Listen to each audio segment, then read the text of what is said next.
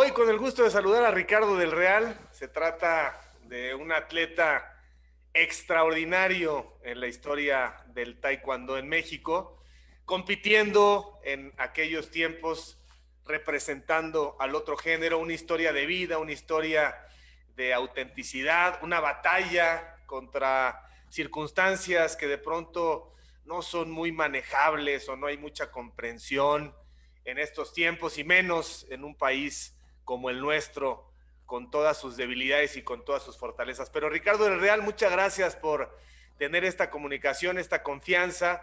Hablaremos un poco de todo y ojalá que quede testimonio en esta conversación de lo mucho que hay que trabajar todavía eh, en circunstancias como las tuyas. ¿Cómo te va? ¿Cómo, ¿Cómo va la vida? Javier, pues encantado de estar aquí contigo y pues ya sabes lo que te aprecio y, y vaya que has eh, apoyado también mi carrera en otro aspecto también.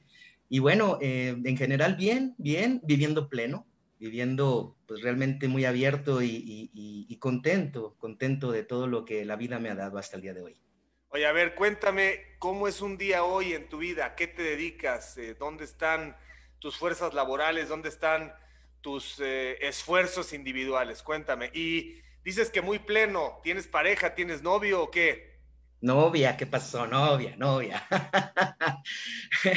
Bien, sí, pleno. Eh, hoy en día, pues estoy haciendo varias actividades. Ahorita estoy como enlace del Instituto del Deporte del Estado de Coahuila, acá en la Ciudad de México, eh, pues para gestionar algunas cosas eh, ante autoridades. doy conferencias también motivacionales y sobre todo de sensibilización para la sociedad, tanto empresas como instituciones educativas, etcétera, ¿no? Eh, comento el taekwondo, sigo comentando el taekwondo en eventos especiales como Juegos Panamericanos, Juegos Olímpicos, eh, en televisión. Eh, y otra cosa que me llena de mucho orgullo, mi querido Javier, me metí, aunque ya sea tarde, pero me metí a estudiar ciencias de la comunicación y ahora en diciembre pues ya me, me gradúo, entonces ahorita estoy como que estudiando durísimo para, para poder pasar mi examen final y ya ser licenciado en ciencias de la comunicación. Y también colaboro con el Comité Olímpico Internacional dando un taller muy importante que se llama Potencia tu Futuro. Este taller va dirigido a todos los atletas representativos de todo el mundo. En este caso, pues yo cubro lo que es América Latina, pues para darle herramientas a los deportistas de cómo enfrentar la vida laboral después del retiro. Así es que, pues ando un poco atareado, pero muy contento. Bueno, fíjate que sí, en un momento dado tenías novios, ahora tienes novias. Esta es parte de la comunicación que nos hace falta eh, a comunicadores como tu servidor, después de mucho tiempo, procesar, ¿no? Pero me parece que, todo es en positivo y tú estás consciente perfectamente de, eso, ¿no? De, cómo, cómo se enfrenta eh, una nueva circunstancia. Bueno, a ver. Eh, el deporte como tal sigue estando en tu vida y nunca dejará de estar. Eh, ¿Qué recomendación le haces hoy a cualquier persona, a cualquier padre de familia, sobre la importancia, Ricardo, de que en un país con tanto índice de obesidad infantil y en general, con tanta diabetes e hipertensión, eh, ya el deporte no es como cuando éramos tú y yo jóvenes, que a ver, llévalos a la alberca, llévalos al fútbol, llévalos al tenis. No, tenemos que entender que con las circunstancias eh, alimenticias que tenemos, si no haces deporte vas a enfermar, vas a estar cerca del hospital. Yo creo que es parte del mensaje que das. Sí, bueno, doy muchos mensajes, en especial, por supuesto, el hecho de practicar la actividad física es indispensable para cualquier persona, eh, tanto de la edad temprana como pues en una edad ya avanzada. Siempre es bueno estarse moviendo, yo digo eh, de una manera muy, a, lo mejor coloquial, ¿no? Este, a tirar polilla, de pronto los que también alguna vez estuvimos durísimo dándole a una selección nacional y ahorita ya pues eh, prácticamente pues hacer de pronto alguna actividad física pues simplemente por temas de salud. Y sí, eh, creo que este problema viene desde pues, la legislación, tiene que estar legislado el tema de practicar la educación física en las escuelas, que de ahí creo que proviene todo esto. Eh, debe de ser más, eh, vaya, seguidas las clases de educación física, no nada más correr por correr, sino también una capacitación continua a todos aquellos maestros y entrenadores, pero sobre todo maestros de educación física, para poder eh, enseñarles las, bases de cómo activarse eh, físicamente a, esos pequeños, esas pequeñas que pues están estudiando y a su vez pues pueda ser ya un hábito, ¿no? En su vida. ¿Cómo empezaste tú en el deporte y en qué momento crees que lo debes de llevar al siguiente nivel y al siguiente nivel y al siguiente nivel hasta, hasta llegar al alto rendimiento y, competir internacionalmente para alcanzar los primeros lugares? Eh, ¿Necesitas un entorno familiar? Que, también contenga papás que hayan hecho deporte y que lo consideren prioritario. Cuéntanos un poco eso, que, a veces se nos olvida, pero es importante recordar qué hay detrás de los atletas de alto rendimiento que obtuvieron la trascendencia. Bueno, eh, yo soy originario de Aguascalientes, Javier, amigos, entonces no por eso, pues no, no es que no haya eh, lugares para hacer el deporte. Anteriormente, pues éramos muy dados a, jugar en la calle, ¿no? Eh, se prestaba mucho eso, había más seguridad en las calles y los niños pues podíamos convivir mucho más físicamente hablando, porque ahora ya todo es virtual. Entonces, eso ayudaba mucho a activarse. Y siempre fui una persona sumamente inquieta. Entonces, algo que a mí me detonó muchísimo fue que a los nueve años vi una película que me marcó, que fue la película El Karate Kid, la de los ochentas, obvio. Entonces, cuando lo vi, pues dije, wow, yo quiero entrar al, karate, y lo pongo entre comillas, porque pues era lo que yo tenía, pues esa información tenía de la película, ¿no? Entonces, em, estamos hablando de la época de los ochentas, y en ese entonces no había eh, como más apertura en la práctica de deportes, en donde ya por roles tenían que ser específicamente para niños y específicamente para niñas. Algo que nos pueda entender un poco más el público es de que yo en ese entonces era Mónica del Real, una niña de nueve años eh, que vaya, eh, pues empezó con esas inquietudes desde muy, muy temprana edad. Y, yo pues me, me sentía Danielson, ¿no? Entonces en mi familia eh, no eran practicantes del deporte en sí, mi papá es ingeniero civil, mi mamá es ama de casa, pero no eran como muy asiduos a, tener actividades físicas. Sin embargo, pues nosotros nos dejaron desarrollarnos tal cual como niños, niñas, y en este caso, pues yo quería ser Danielson. Entonces, la respuesta que tuve de parte, sobre todo de mi mamá, fue, no, eso es para niños, no, no, no, este, tú métete al ballet. Y yo, no, bueno, ¿qué voy a hacer yo en el ballet? ¿No? O sea, algo que no tenía nada que ver conmigo. Y mi hermano en ese entonces tenía siete años y entonces eh, me decía mi papá, bueno, pues, este, ¿por qué no buscas alguna otra actividad mientras tu hermano está en el karate? Pues tú haces otra actividad por la tarde. Otra de mis pasiones, por supuesto, es la música. Entonces yo me iba a meter a la Casa de la Cultura de Aguascalientes a estudiar violín. Pero por suerte, primero fueron a inscribir a mi hermano Antonio y eh, pues me atreví a bajarme, desobedecí a mi mamá de no bajarme del carro y es cuando yo pregunté ahí en la recepción si también aceptaban niñas y dijeron que sí. Entonces, pues ni modo, convencí a mi papá y pues ya me inscribió. Claro que no le fue muy bien a mi papá ese día con mi mamá, pero este, gracias por a preguntar, a no quedarse con la duda, fue que yo ingresé al mundo de las artes marciales y en especial eh, más adelante yo me enteré que no era karate, sino que taekwondo. Me desilusionó un poco porque no era lo mismo que de Anelson, pero al final empecé a amar el taekwondo con toda con toda mi, corazón y pues de a poco estar entrenando ahí, había pocas niñas, yo entrenaba con muchos niños, al momento de estar en, torneos y todo, pues es subir de grados, estar haciendo exámenes de, promoción de, grados eh, de cintas, eh, hasta que también la experiencia en los torneos, tanto estatales como regionales y algunos nacionales, pues me dio también la pauta para poder competir en un selectivo nacional que yo en la vida pensé que era un selectivo nacional, sino mi maestro simplemente me dijo, vamos a un torneo a México, ¿no? Nunca me imaginé que era un selectivo y al final pues lo gano y es cuando ya me convierto o soy parte de una selección nacional eh, pues vaya, eh, de una manera no tan voluntaria, sino lo hice jugando, me explico, no fue porque tenía que ganar, porque tenía que ser la mejor competidora en ese entonces, ¿no?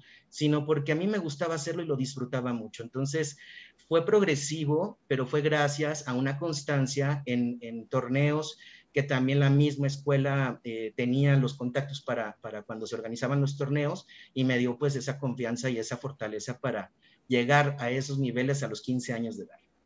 Oye, eh, Ricardo, el reportaje de Javier Sagún fue increíble, eh, con mucha sensibilidad, con mucha precisión. Supongo que también muy consensuado, ¿no? Con la información que tú puedes aportar, porque nuestra ignorancia es, es suprema ante un caso como, como el tuyo.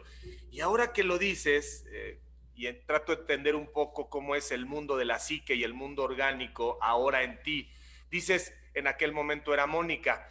¿Tú crees que Ricardo hubiera sido mejor que Mónica? Ay, buena pregunta, mira nada más. Eh, yo creo que sí, porque al final la esencia está, o sea, nada más se cambia el cascarón. Entiendo que, eh, como lo comenté en un principio, había mucho más volumen de, niños eh, entrenando, eso quiere decir, es mucho más largo el camino para poder llegar y ganar una competencia, es, equivale a más peleas en el camino que en el caso de las niñas en ese entonces, ¿no? Que eran también varias peleas, pero no tanta como, como lo con los niños. Pero creo yo que eh, la esencia, el, el, eh, el, ser competitivo, el ser alguien diferente, siempre me llevó adelante, ¿no? Entonces, este, creo que esta dualidad siempre estuvo conmigo.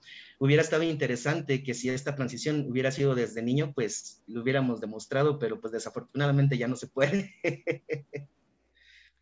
Ricardo, a ver, cuéntanos un poco y siempre con, con el ánimo de que tus palabras le den libertad y le den tranquilidad y le den oportunidad de ser quienes son eh, a las personas que vivieron tu camino. Eh, lo leí un poco en el reportaje de Javier Sagún, a partir también de algunas entrevistas que has hecho, pero sería importante como recapitularlo, ¿no?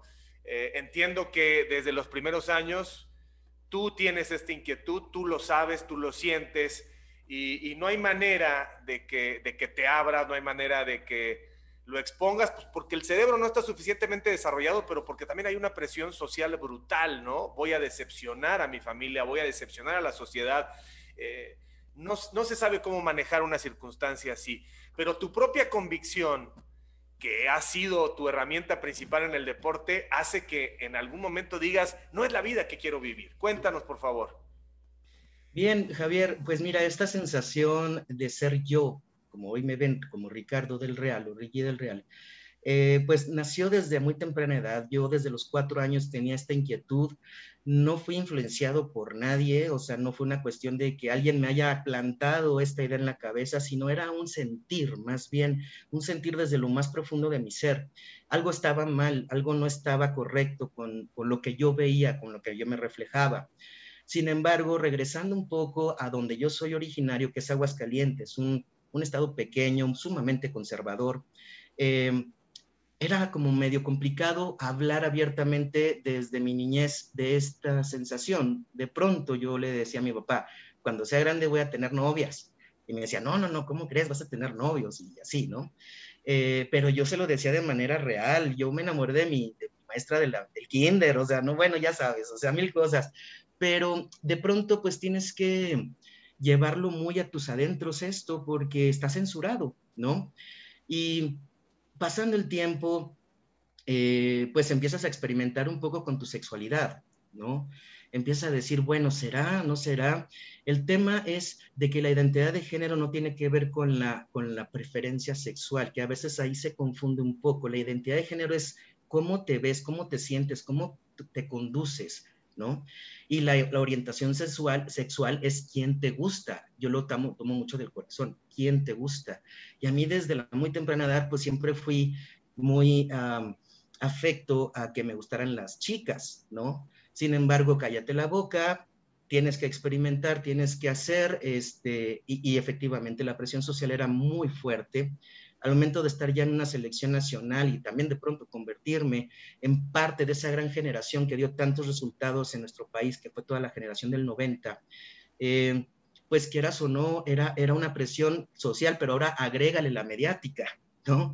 Entonces, pues era muy difícil hablar de esto, muy difícil, era, era estar enclosetado, pero hasta donde no te imaginas, porque podría yo perder mi carrera, podría yo perder muchas cosas y sobre todo, pues creo yo el, factor más importante, como bien lo comentas, es poder eh, perder sin tener la información adecuada el afecto de quienes me rodeaban, porque al final como seres humanos siempre tenemos que estar eh, eh, socializando, tenemos que estar en contacto con mucha gente, ¿no?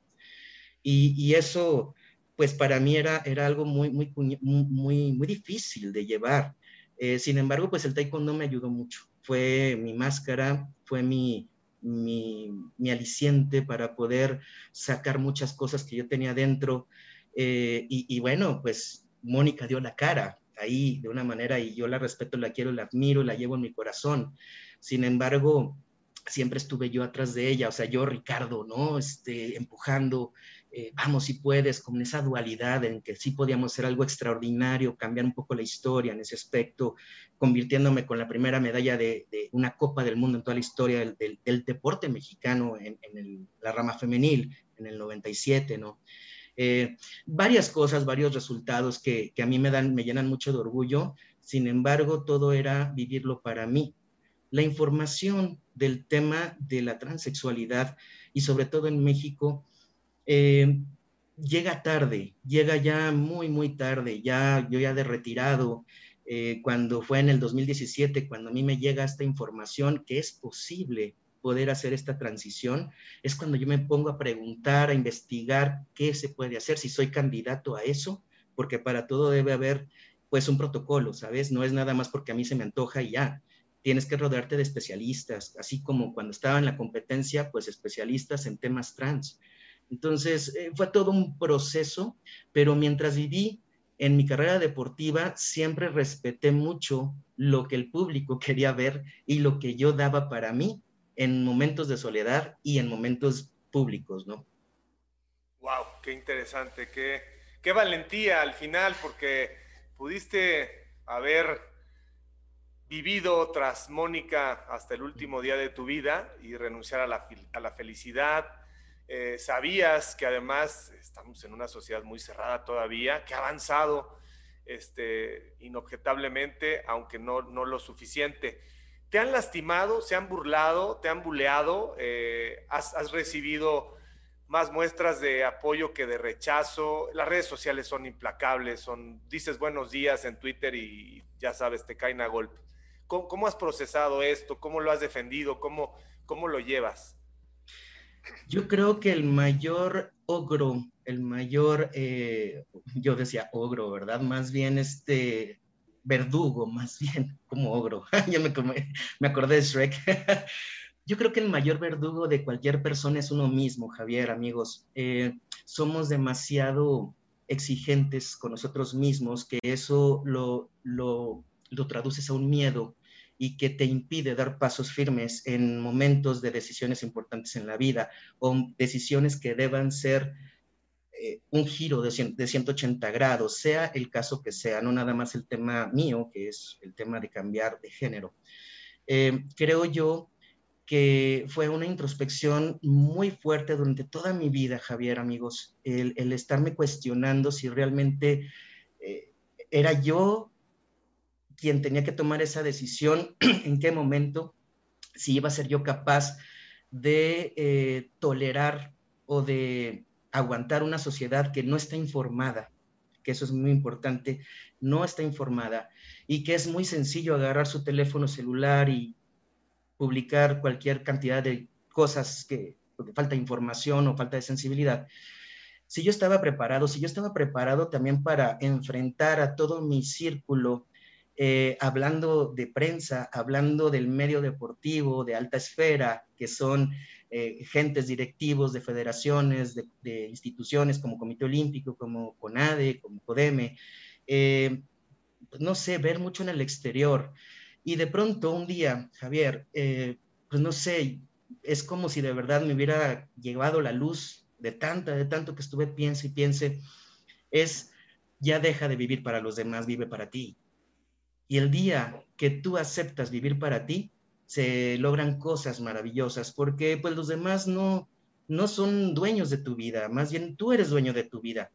Hasta que ese día yo tuve esa claridad o esa, vaya, esa revelación en mi vida, fue cuando ya no hubo marcha atrás, Javier. O sea, ya tenía información, ya sabía que yo podía ser candidato para comenzar un reemplazo hormonal. Eh, comentárselo a mis padres también fue todo, todo un, tema, porque ellos vieron nacer a una niña, ¿no? Entonces, y a una niña que aman, que adoran, y, ahora comentarles esta situación, pues no fue nada sencillo.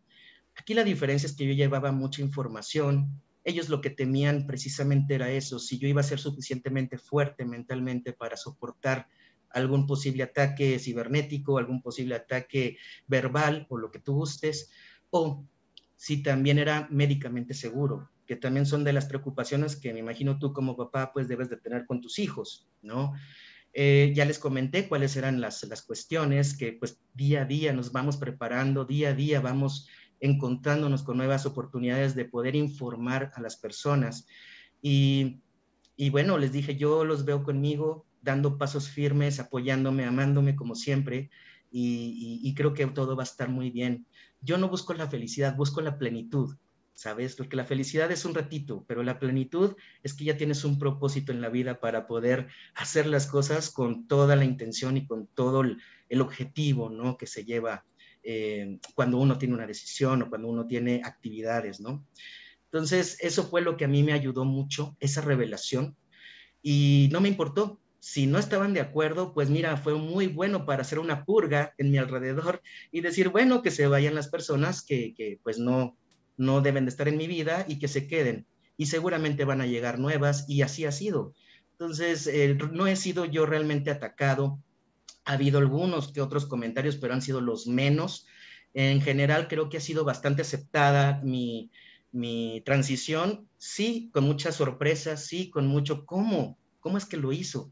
pero creo que ha sido más positivo y al momento de tomar esta decisión, Javier, también tomé la determinación de que iba a ayudar a informar a las personas, a educar, a, compartirles información, siempre y cuando la pregunta o cuando se acerquen sea de manera respetuosa, porque yo siempre he sembrado respeto y pues es ahora lo que exijo y también lo que sigo ofreciendo, ¿no? Supongo que, que no debió ser fácil el primer impacto para tus papás, pero aquí te puedo asegurar, porque los conozco, Ricardo, que el amor de inmediato trascendió dos, cinco, diez pasos para decirte, mija, ahora eres mi hijo y no hay ningún problema. Y hoy supongo que hay absolutamente simplemente una cuestión anecdótica. Y claro que no los podemos juzgar, no los puedes juzgar porque también es algo pues es algo, es algo que, impacta, ¿no? Porque no tenemos la cultura, la conciencia, ni la información sobre esta condición que no los hace anormales, ni mucho menos. O sea, esto es lo que hay que explicar hoy en día. Supongo que tus, con tus papás de 10 puntos hoy en día, ¿no? No, bueno, yo creo que 11, mi querido Javier. la verdad, ellos han vaya, superado muchas cosas, o sea, eh, no me han comentado sobre su experiencia a lo que ellos en su círculo, como mi mamá con su círculo, mi papá con su círculo, hayan pasado, eh, pero lo han pasado bastante bien, lo han defendido muy bien, porque al final de cuentas creo que cuando hay seguridad en lo que uno les está diciendo, pues ellos simplemente así lo toman y, lo, y lo, lo asuman en ellos, ¿no? Eh, yo en un principio les comenté, ¿sabes qué? Si tienen dudas, personas que están cercanas a ustedes de que qué pasó, si están, oye, pero como morbo, como esto, no te preocupes, denles mi número y yo les comento y les explico de qué se trata. Ustedes no tienen por qué dar explicaciones a nadie, a nadie. Simplemente, si tienen dudas, pregúntenle a él, punto, ¿no? Entonces, fue un tema progresivo, les costó trabajo, ya sabes, decir, eh, mi hija, no, perdón, mi hijo, este, todo eso, ¿no? Pero es parte, es parte, inclusive también de amistades, inclusive gente conocida y amistad mía, que de pronto se le sale, oye, Mónica, no, ya no soy Mónica, soy Ricardo. Ah, sí, cierto, Ricardo. Este, pero no lo tomo personal, eso lo tengo muy claro porque es algo que ellos están también transicionando junto conmigo, como ahorita toda la gente que nos está viendo en este canal, pues también va a transicionar porque está conociendo de primera mano el, testimonio de un hombre trans, que también es olímpico y que también ama su país y que también ama eh, seguir viviendo la vida de manera plena. Sí, bueno, pues como yo que te dije hace rato, oye, ¿cómo está este, tu novio? Y me dices, mi novia. Y cuéntame de tu novia, ¿cómo es tu novia? Este, cuánto tiempo tienen. Eh, ella también debe tener eh, este proceso de línea de pensamiento, de reflexión y de entendimiento. Creo que te estás encontrando una cosa de más de, mil quilates, ¿no? En la parte, en la parte humana. Mira, el hecho de estar acompañado, Javier, es, es algo que no tiene precio. Eh, tanto pensando en, la, en, en, el círculo primario eh, y en el círculo secundario, ¿no? De, de, que estén las personas que tú quieres, que tú amas con el, todo el, el, el, paso del tiempo. En este caso, con mi novia, que ahora es prometida, nos vamos a casar pronto. ¡Oh, este... wow! ¡Qué buena onda!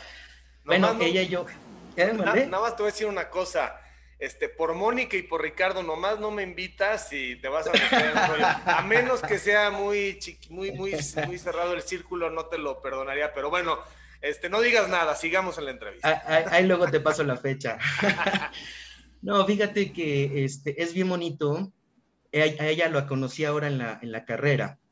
Y este, ella eh, en un principio no sabía, pues como todos, gracias a Dios, algo que, que me ayuda mucho es que yo paso desapercibido, no saben mi pasado, pero obvio, pasando el tiempo, pues se entera y nunca dejó de hablarme, al contrario, siempre fue como, no de morbo, sino realmente de acercar, de, de conocerme, este, hubo atracción, de cierta manera ahí, y, y, bueno, pues fue que nos hicimos novios y pues hemos pasado juntos esta, toda esta, vaya, este, este trayecto, ¿no? De, de, de, de pareja en su familia, pues obvio, no sabían nada de esto y cuando se enteraron, pues también les causó un bastante impacto. Pero, y vuelvo a repetir, valen más las acciones que las palabras y yo siempre me he conducido con una manera muy respetuosa con su familia, siempre pues la he, la he respetado y es algo que, que, también su familia quiere, ¿no? Que, que, que, estés con alguien que te cuide, que te ame, que te respete, ¿no? Entonces, en ese aspecto creo que está sumamente superado. Y, y a ella, por ejemplo, cuando es el aniversario de mi retiro, por ejemplo, los 29 de septiembre, ¿no? Que justo también hiciste una entrevista muy bonita ese día, ese mero día. Eh, me dice, a mí se me hace muy difícil ver a Mónica en ti, ¿no? Y eso es algo muy bonito porque, pues dice, yo estoy contigo por lo que eres. Porque no, a mí también, a mí también, a mí también, este, no, ya, ya estoy hablando completamente con, sí. con, con otra persona. Sí, totalmente, ¿no? Este, dice, no, no puedo ver fotos, o sea, se me hace difícil ver fotos de antes, o sea, tampoco le choquea ni nada, pero eh, es que no, o sea, yo estoy contigo, estoy con, con, un hombre, ¿no? Y está completo y está, y es el que amo, ¿no? Y eso, créemelo, que es una caricia muy grande a mi vida, a mi alma, y que es algo que se construye, no es algo que se pide, se construye día con día, ¿no? Eh, pues no sé, tenemos muchos planes, estamos muy contentos, estamos ya a punto de graduarnos. Eh, es un objetivo que tanto ella en su camino como yo, que tú lo conoces mucho más, eh, todo el tiempo que ha pasado y que me he estado medio rehuyendo para poder llegar a tener el papelito, que a lo mejor el conocimiento quizás se pueda tener en algunas cosas, pero el objetivo de graduarse creo que es también algo que nos une mucho y que también coincidimos en temas profesionales, ¿no? Entonces, eso está padrísimo, ahí estamos hablando el mismo idioma y pues vaya, pues hay los planes precisamente de, de, de caminar una vida juntos. Y obviamente de hijos. Claro, sí, andamos también planeando eso, porque ya no quiero ser abuelito para mis hijos. No, no puede ser papabuelo, ¿cuántos hijos están planeando? ¿Dos o qué? Pues yo creo que uno o dos pero no más, porque de hecho dos ya se me hace muchísimo.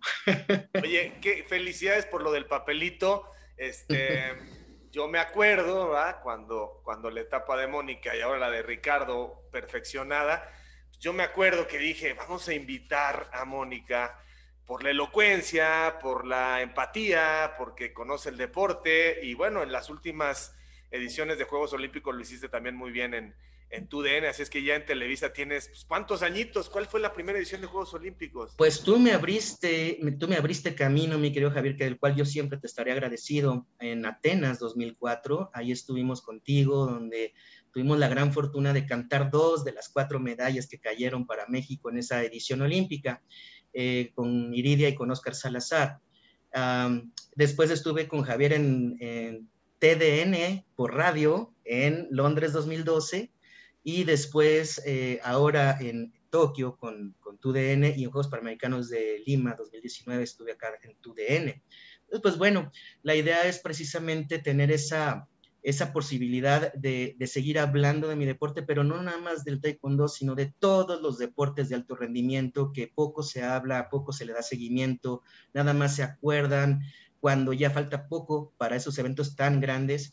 Y creo que es importante tener una voz de alguien que también estuvo presente y que alguien también que se preparó para poder hablar, ¿no? Entonces es uno de mis, de mis objetivos importantes que ya estoy preparándome para eso justo y, bueno, pues nada más que se abra el espacio y empezar a hablar de todo. Buenísimo, buenísimo, Ricardo. ¿Te acuerdas ese hotel? Bueno, yo estaba en otro, pero ese hotel de Atenas 2004. El este, Sí, con, bueno, ahí con Lalo Salazar, este, como líder de la camarilla. Y, qué momentos, por ejemplo, con, con Carlos Girón y con Ernesto oh, Canto en paz descansen, ¿verdad? Qué rápido se fueron sobre los 60, bueno, Carlos creo que sobre 65. Este, qué, qué, qué recuerdos, ¿no? Hombre, unas experiencias increíbles, digo, pues iban compañeros olímpicos y, un, staff súper profesional, eh, el tema también del staff de, de, pues de los actores y actrices, que también fue una experiencia muy bonita conocerles, ¿no? Eh, saber todo el esfuerzo y el talento que se requiere para poder llevar a cabo algo importante con todas las personas. Eh, no sé, fueron experiencias maravillosas. Lalo comentándonos su, su, pues acababa de regresar de la guerra, ¿no? Y, esas, esas noches o esos días que no durmió por estar eh, en la cobertura, de, creo que fue de lo de Irak, sí, estuvo, estuvo la verdad muy fuerte, muy, vaya, conmovedor todas las historias que él nos comentaba, lo que nos compartió. Y eso para mí fue algo también de agradecerle la vida, ¿no? De decir, wow, hay gente en guerra y nosotros acá pues, de repente nos quejamos de otras cosas, ¿no? Este, no sé, cada cosa, cada palabra, cada, no sé, cada, cada convivencia, creo que fue sumamente enriquecedora en mi vida y con todas las personas que tuve la oportunidad de convivir en esos Juegos Olímpicos de Atenas 2004 y, bueno, pues el aprendizaje sobre todo. No, fuiste fundamental porque además en las narraciones del taekwondo, de hecho fueron los primeros Juegos Olímpicos donde ya Televisa Deportes le da la vuelta en rating y en, impacto mediático a, los protagonistas que llevaban construyendo pues todos los noventas y atrás, entonces sí es un, punto de quiebre para la empresa y qué bueno que has eh, seguido, que, que sigues ahí y claro, yo creo Ricardo que hace falta que alguien diga, este maratonista en este momento tiene esta percepción, eh, la distinción entre potencia y velocidad que los medios masivos de comunicación no se hace. O sea, tienes muchísimo que, muchísimo que dar y que informar. Oye, este, Perdón, un paréntesis, y nada más, e, ese paréntesis, en Atenas tuve la gran, el gran honor de compartir esa narración justo con Javier Sagún, que ahí es donde yo lo conocí. Entonces, eh, estuvimos él y yo narrando justo esta justa olímpica y, fue padrísimo. Pues era un maestro, un poeta para mí, buen Javier Salomón en paz descanse. Y ahí por andaba ahí Gerardo Valtierra controlando a los reporteros, se nos fueron ¿Cómo no, en paz descanse también. Esos dos camaradas. Oye, te tengo que preguntar, Ricardo, y aquí sí tienes que, que meter las manos este, al fuego. ¿Qué tanto te ha decepcionado? ¿Qué tanto está en las expectativas que tenías o qué tan arriba está de lo que tú esperabas a esa Ana Gabriela Guevara que la conocimos como deportista manejando ahora la CONADE?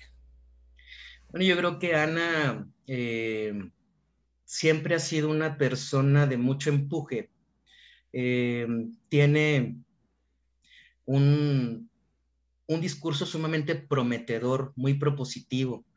Eh, creo yo que el, equipo de trabajo con el que ella se tiene que rodear debe de ser el adecuado. Eh, de pronto creo que hay algunos integrantes que no le, en vez de ayudarle, no le benefician. Y en el aspecto eh, de los resultados, pues de pronto ella tiene que estar dando la cara, ¿no?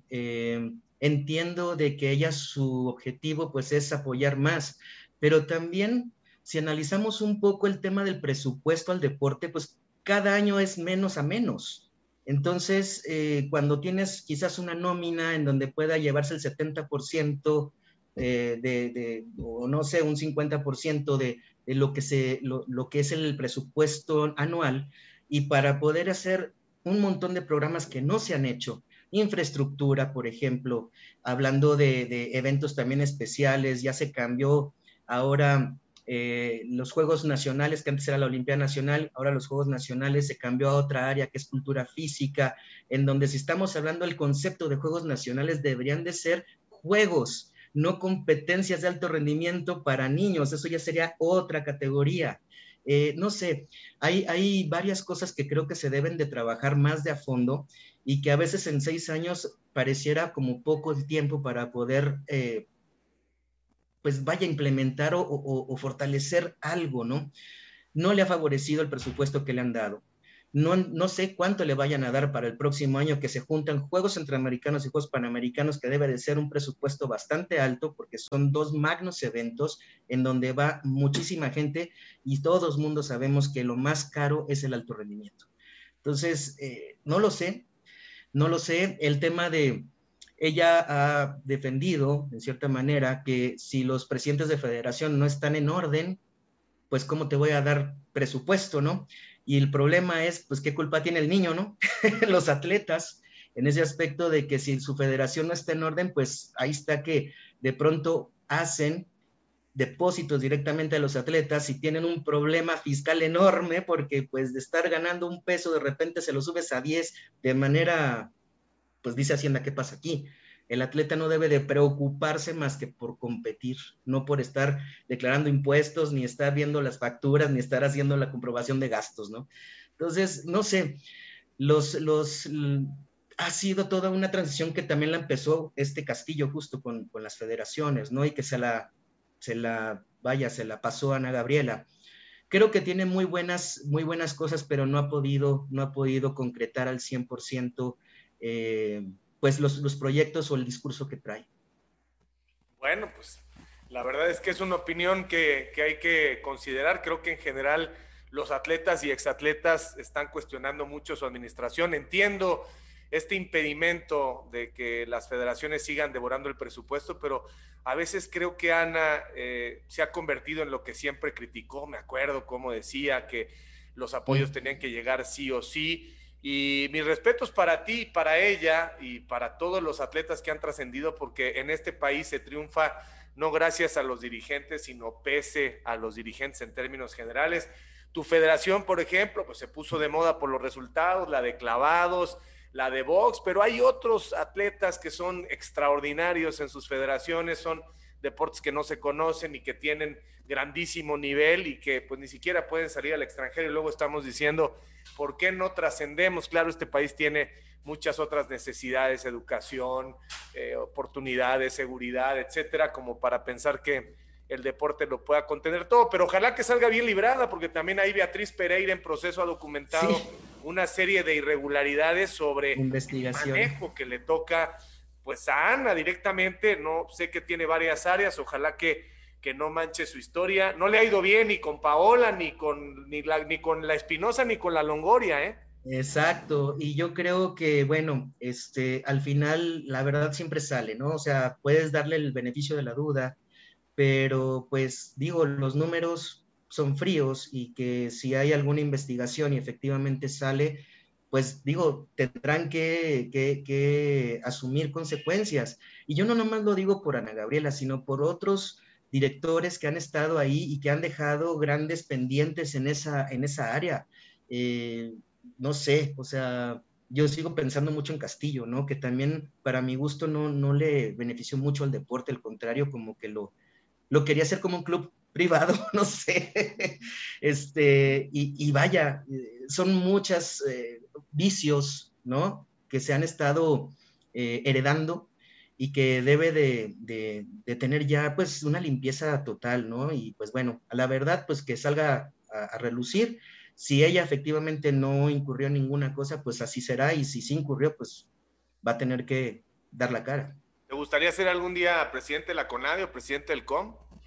Fíjate que no, a mí me gusta mucho el tema de la asesoría, me gusta mucho el tema de la operación. El estar sentado en una silla como esa tiene una gran responsabilidad, mucha responsabilidad, y debe tener también, para mi gusto, un perfil eh, sumamente específico en donde puedas tener realmente todos los conectes en todos los niveles de gobierno y también internacional. yo soy mucho de la paz, a lo mejor viva la paz, ¿no? Pero en la política es tan difícil hablar de eso. es un circo totalmente y la verdad es que yo no me considero, eh, pues no sé, con el estómago suficiente para estar soportando este tipo de cuestiones que a veces tú quieres hacer, pero el sistema no te permite. Eso lo he visto en varios, en varios eh, eh, proyectos, en varios compañeros que han pasado por el Congreso, ¿sabes? O sea, que ellos quieren, pero no, es que tu partido debes de decir que no. Y el sistema, ¿no? El sistema. Es horrible, es horrible que te, te aten las manos. Eh, pero pues vaya, o sea, creo que viene más profundo todo esto, ¿no? Más, más de fondo. Y, y, de verdad creo que las personas puedan tener muy buenas intenciones, pero pues que el sistema les permita operar de manera adecuada para que pues todos los programas pues lleguen a donde deban de llegar se, se operen donde tengan que operar. Entonces, ¿me veo sentado? No, pero sí me veo de asesor, sí. Y no sé, yo veo con buenos ojos a varios, este, veo Rommel, este, a él le gusta, por ejemplo, mucho el tema, el tema de la política y todo eso, bueno, pues a ver, a ver qué pasa con Rommel el día de mañana, si también él pudiera tener alguna aspiración desde su estado o quizá eh, ya a nivel federal que te le den esa oportunidad, pues no lo sé, yo le veo que tiene buen perfil, está preparado, eh, pues está, vaya, vigente y, no sé, no sé, el chiste es que lo dejen operar. Igual, pues no sé, este, Yadira Lira también está metiendo muchísimas ganas en Puebla, pero pues de pronto me la, me la frenan mucho. En fin, hay muchos atletas de alto rendimiento, mundialistas y, y, olímpicos que de verdad están poniéndole lo que pueden, pero pues a veces el sistema los detiene y eso es algo pues con mucha impotencia, ¿no crees? No, no te olvides que eres un líder, ¿eh? Y en cualquier trinchera, pero yo sé, me consta que eres un líder y líderes como tú necesita el país. Finalmente, Ricardo, eh, una pregunta muy de moda. Sé que no eres ajeno a esto, sé que tienes tu buena capacidad de observación y análisis. Dime qué estás esperando de la selección mexicana de fútbol en Qatar ya en unos días. Ay, pues que ganen al menos dos juegos, ¿eh? Porque con esto del cambio de, con cambio del técnico, pues ojalá y les beneficie, que los agrupen bien.